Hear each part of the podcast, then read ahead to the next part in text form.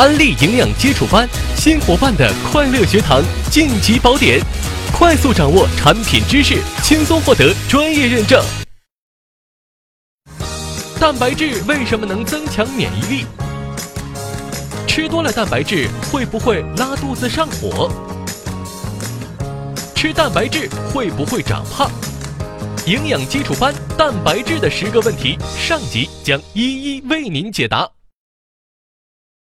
我开篇讲的是蛋白质的话题，那么我就把在我此前这么多年讲蛋白质的话题当中最常涉及的这十个问题，我就把它归成叫做蛋白质的十个问题。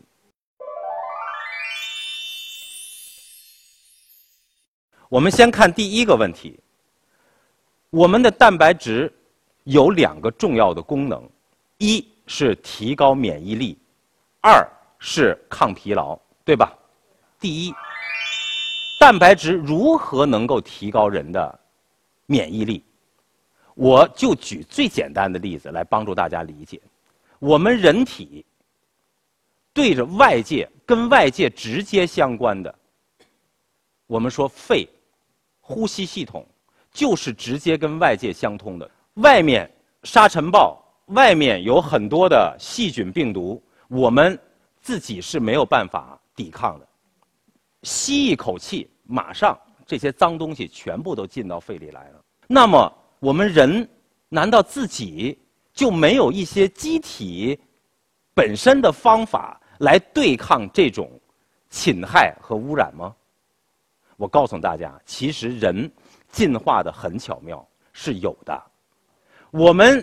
这个气管儿一口气吸进来，大家要知道，在人的气管壁上是长着纤毛的，而且这个纤毛是会抖动的。这儿一说纤毛会抖动，我估计呀，很多的朋友就会说：“哦，它是这么抖动的。”但是我要告诉大家，你去想，如果我们人的气管壁上的纤毛都是这样抖动的。其实是更糟糕的，因为你沾上那些脏东西呀，全部都抖落到下面去了。我们的气管壁上的纤毛，不仅能够分泌粘液，粘住空气当中的脏东西，同时它还有一个重要的功能，就是它只会单向的向上抖动，它不会向下抖动。大家想。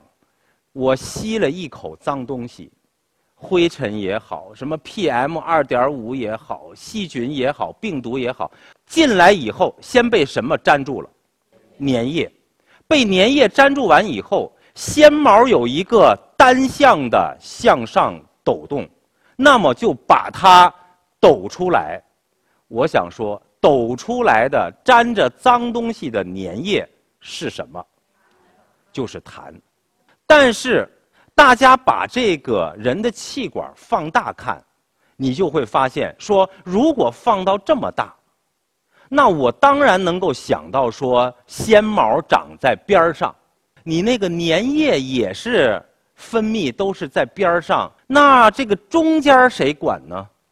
如果说我吸这一口，正好在气流中间有一个结核杆菌。那没粘住，没粘住就没法排出来，这一下到了肺里，这不就肺结核了吗？如果说我吸的这一口气里面正好在气流的中间有一个 SARS 病毒呢，没粘住，这进去不就非典了吗？所以，大家去想，说人进化的这么精密，连纤毛都能进化成单向的抖动。难道他都没有关注到气流中间的这个污染物、致病菌的问题吗？我告诉大家，其实是有的。在我们人体的，不仅是消化道，是所有的管腔，包括肠道、包括泌尿道，在这个管腔的管壁上，这个细胞都有一个功能，叫什么呢？叫做。分泌型的免疫球蛋白，免疫球蛋白大家都知道，就是我们说的抗体。只不过这种分泌型的免疫球蛋白，它是一种什么抗体呢？它是一种可以被喷到管腔中间去的抗体。喷到管腔里干嘛？去抓住那个病毒，去抓住那个细菌，把它消灭。那么，既然它是个免疫球蛋白，它本身是个蛋白质，那你合成它的原料是什么？当然是蛋白质。那么，如果说我一个人缺乏了蛋白质，那我还有能够合成这些抗体的原料吗？没有了。如果我没有这个原料，我无法合成这些抗体，那就相当于我没有那个子弹。平时你在这个管壁上好像架着一个枪，有坏人过来我就打一枪把那个坏人消灭掉。现在我没有子弹的原料，所以我就无法及时的杀灭坏人。那么这样的人，他就特别容易发生管腔的这种感染、呼吸道的感染、泌尿道的感染、消化道的感染。为什么我们说说一个卧床的人，或者说到一个最终的这种人的这个终末期的时候，最容易发生的这种致死的疾病——呼吸道感染、泌尿道感染。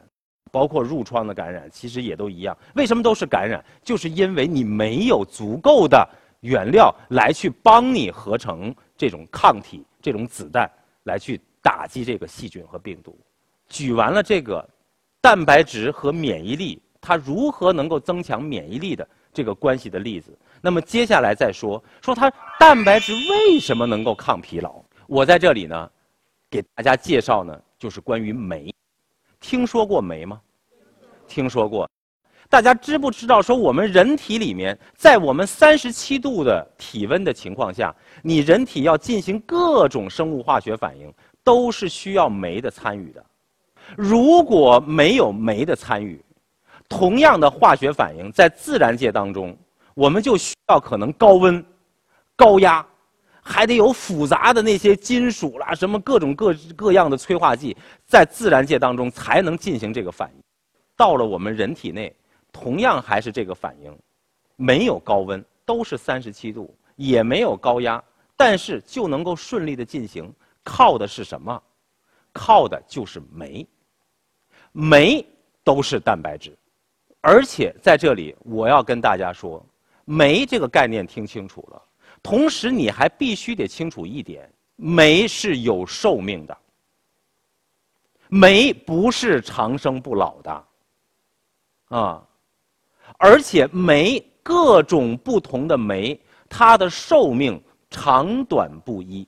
越是重要的能量代谢当中的酶，这个酶的寿命越短，短到什么程度呢？可能只有三五分钟。三五分钟，这个酶就失效了，就要有新的酶来顶上来。有的酶可能有一个月。一个月的寿命，两个月的寿命，有的酶可能有三天，有五天。越是关键的能量代谢当中的酶，它的寿命越短，短到什么程度呢？可能只有三五分钟。那么我就想问大家一个问题：说，说现在我体内缺乏蛋白质，那大家去想，我还有没有足够合成新酶的原料呢？没有了。如果我的新酶合成不出来，那你说老酶怎么办？老酶能退休吗？不能。老酶不能退休，你说这老的酶能跟那个年轻小伙子的工作一样吗？当然不一样。所以他必须要继续坚持工作。大家知道。当你能量代谢当中的酶不能及时得到更新的时候，这个人整体的表现就是疲乏、倦怠、没劲儿、乏力，就是这些表现。而我们说，哎，说我我吃完蛋白质以后，我有一个非常好的感受，我就觉得很有力气，我就觉得腿不沉了。为什么？就是因为你合成了蛋白质以后。你一下子就把这个酶的原料补足了，它第一个反应就是赶紧要把那个新的酶合成出来，替换掉那些老的酶。这个时候，你的这个机体能量的这种代谢，它变成一个正常的水平，所以你的感受啊有劲儿了，啊有活力了，能理解吗？OK，这就是我们说它为什么能够抗疲劳的基础。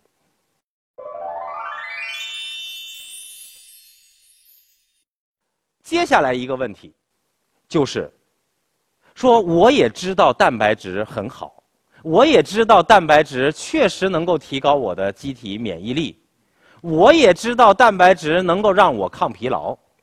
那么我要吃蛋白质，我就喝点豆浆不也可以吗？我为什么非要吃大豆分离蛋白呢？我如果要是买豆浆的话，那我可以早起喝一斤一盆豆浆。是不是？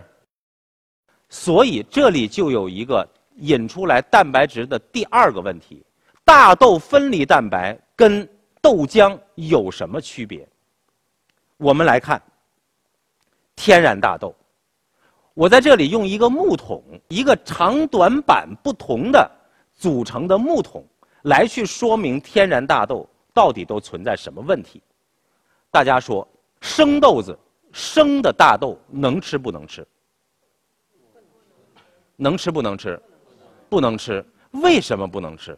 因为消化不了，我们人消化不了生豆子。所以大家要知道，天然大豆里面存在一个我们不想要的东西——大豆蛋白抑制因子，它抑制我们人体对生大豆的消化。所以我们吃大豆应该怎么吃呢？要把它煮熟、炒熟，通过加热的方法把这个大豆蛋白抑制因子去除掉。但是你又发现第二个问题：当我吃熟豆子吃的太多的时候，你会发现那这个人的动静就比较大，是不是？为什么？因为天然的大豆当中还有第二个我们不想要的东西，叫做产气因子。它能产很多的气，胀气。同时还有一个，就是说，我们大家都知道，大豆是一个油类的经济作物，对吧？我们种大豆其实以以前都是用它来榨豆油的，那就说明大豆里面还含有一个。什么东西含有大量的脂肪？所以我们那个做油的那个作坊里面要把豆子炒熟，然后把它挤，是不是？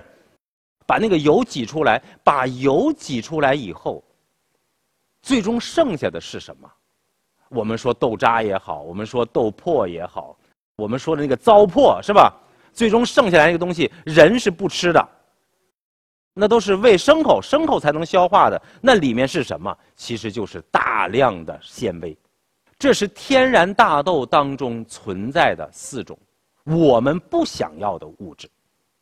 同时呢，天然大豆当中还缺少一种物质，是什么呢？是天然大豆里面各种氨基酸的含量，相对都很好，唯独缺了这个蛋氨酸。就因为大豆缺少了这个蛋氨酸，所以天然大豆它的营养价值就大打折扣。它就像木桶效应一样，它是个最短板，导致你整个这个大豆里各种氨基酸的这种吸收率都不高。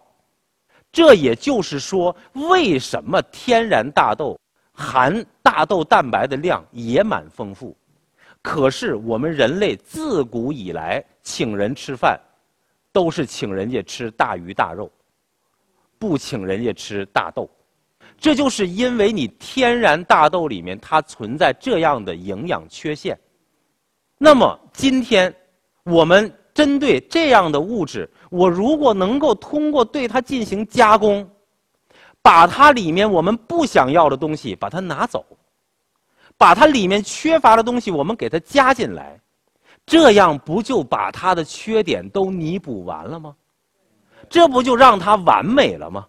我们再来回顾说说大豆蛋白抑制因子，我想要不想要？不想要，不想要怎么样？踢出去。产气因子想要不想要？不想要，不想要怎么样？踢出去。脂肪想要吗？不想要，我也不要。纤维我想要吗？不想要，我也把它踢出去。同时，我缺什么？我缺蛋氨酸，所以我要把前面那四个踢出去，把蛋氨酸加进来，这样不就变成了一个好的长短一致的木桶了吗？这样出来的这个营养物质，它的营养价值，对于我们人体来说，它的吸收率是百分之百的。大家要知道，蛋白吸收率达到百分之百的蛋白质，在自然界当中是很少存在的。听得明白吗？有一个大家常见的、常能吃到的是什么？注意，不是鸡蛋，而是蛋清。你说鸡蛋加上蛋黄，它的蛋白质吸收率也不足以。你就必须得特指蛋清，而且特指这个蛋清还必须是特殊的烹饪方法的，或蒸或煮。如果你煎，如果你炸，这个蛋清的吸收率还不是百分之百。所以大家你不要小看有一个吸收率百分之百的蛋白质，在自然界当中其实并不是很多见的。那么我想。在这里要跟大家强调，你说经过这一系列加工完了以后的这个东西，我们叫做大豆分离蛋白，它等同于天然大豆蛋白吗？等同于吗？不等同，它其实已经是变成了两种食物，是因为你天然的那个里面它就有那些不想要的，而且它就确实缺乏这么多蛋氨酸。而现在我们经过加工以后的大豆分离蛋白，它里面就多出来了这么多的蛋氨酸，而且我们是通过小麦蛋白和豌豆蛋白来去补充这个蛋氨酸，我们没有往里再去增加乳清蛋白，也就是说，我们不用乳制品。来去补充蛋氨酸，也就避免了乳制品会带进来胆固醇的这个危险。我们就让我们的这个大豆分离蛋白，它里面没有胆固醇，零胆固醇。那么这样的物质，它跟天然的大豆蛋白是两种不同的物质，所以请大家一定要厘清这个概念，是两种不同的食物。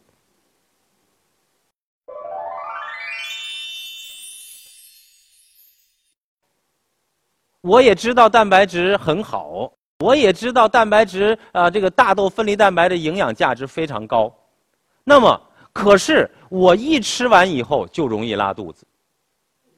这个问题大家遇到过吗？遇到过。那是什么问题？所以在这里呢，要跟大家讲，大家你要知道，当一个人如果吃完蛋白。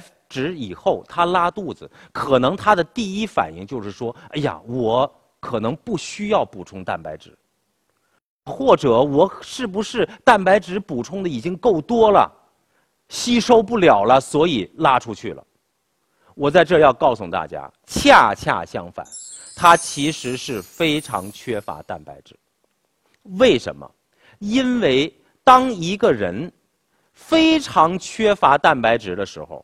它首先受影响的是什么？是这个人对蛋白质的消化能力。也就是说，一个人越缺乏蛋白质，他对蛋白质的消化能力越差，消化不了，吸收不了，所以导致蛋白质到了我的肠道里，无法吸收进来，结果怎么样？拉出去。所以你就会发现。他就总拉肚子，而这个时候我们应该怎么做？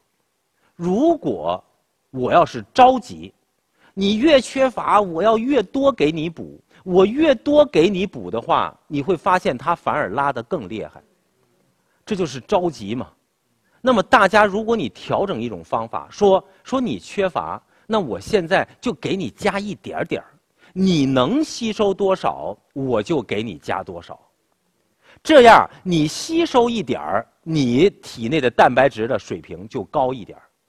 当你蛋白质水平高一点儿的时候，我就又可以再给你多加一点儿那么再多加一点儿你多吸收了一点儿你对蛋白质的吸收能力就又增加了一点儿通过这种一点点循序渐进的调整，就会能够使这个人逐渐的提高他对蛋白质的吸收能力。这不就从一个恶性循环变成一个良性循环了？所以，当大家遇到对蛋白质吸收不良而出现拉肚子的时候，一定要给予足够的耐心，帮他建立这个良性的循环。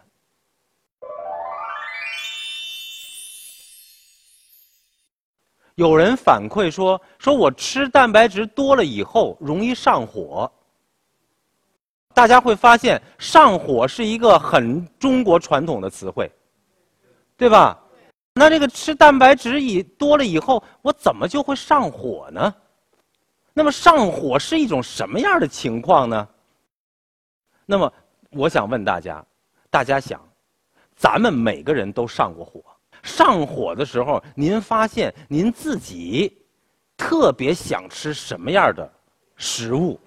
什么这种新鲜的，是吧？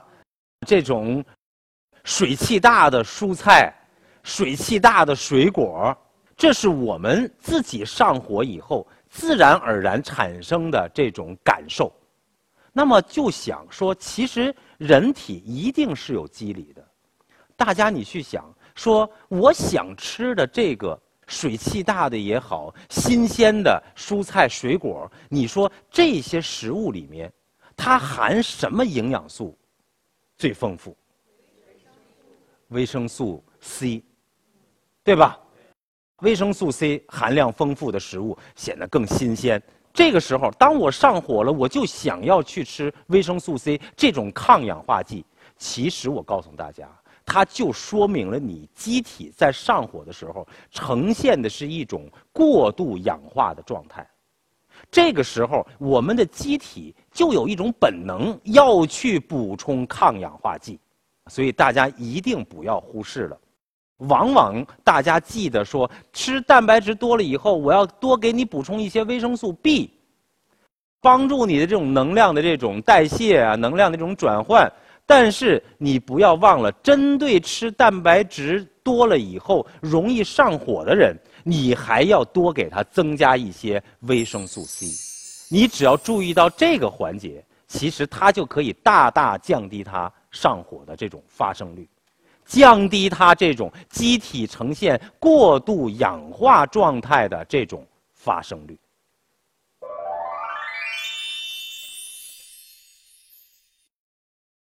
我吃蛋白质多了以后会不会长胖？我想问大家，你们都是怎么样去回复这种问题？不会。那么我怎么跟他说，让他确认是说肯定不会呢？我要告诉大家一句话，记住。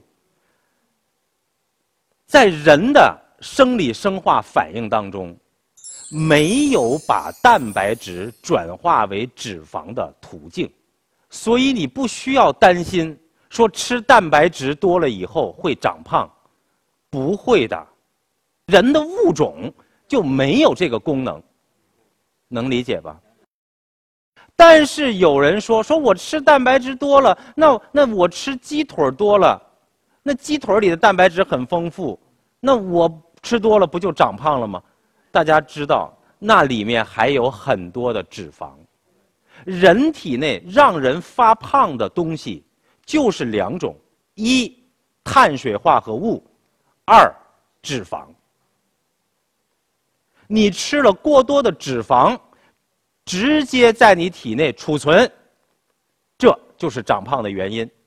还有一个原因就是我吃了很多的碳水化合物，吃太多了，碳水化合物在人体内注意是可以转化为脂肪的，而蛋白质不会，所以不用担心。